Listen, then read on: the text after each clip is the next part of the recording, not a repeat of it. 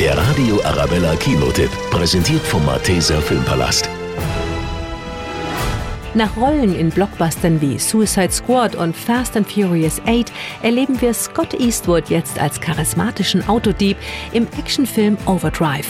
Aber Scott interessiert sich nicht nur für Filme mit schnellen Autos, wie er uns in Berlin verrät. I just, I'm interested in good stories. Mir sind gute Geschichten wichtig, Filme, die Spaß machen, die Bedeutung haben.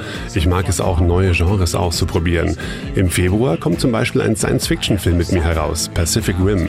Es ist einfach toll, an den unterschiedlichsten Filmen zu arbeiten. It's fun to do different, different types of movies. Wird Scott eines Tages in die Fußstapfen seines berühmten Vaters treten und sich neben dem Schauspiel auch als Regisseur versuchen? I don't know if I want to be an actor my entire life. Ich weiß nicht, ob ich mein ganzes Leben Schauspieler sein möchte.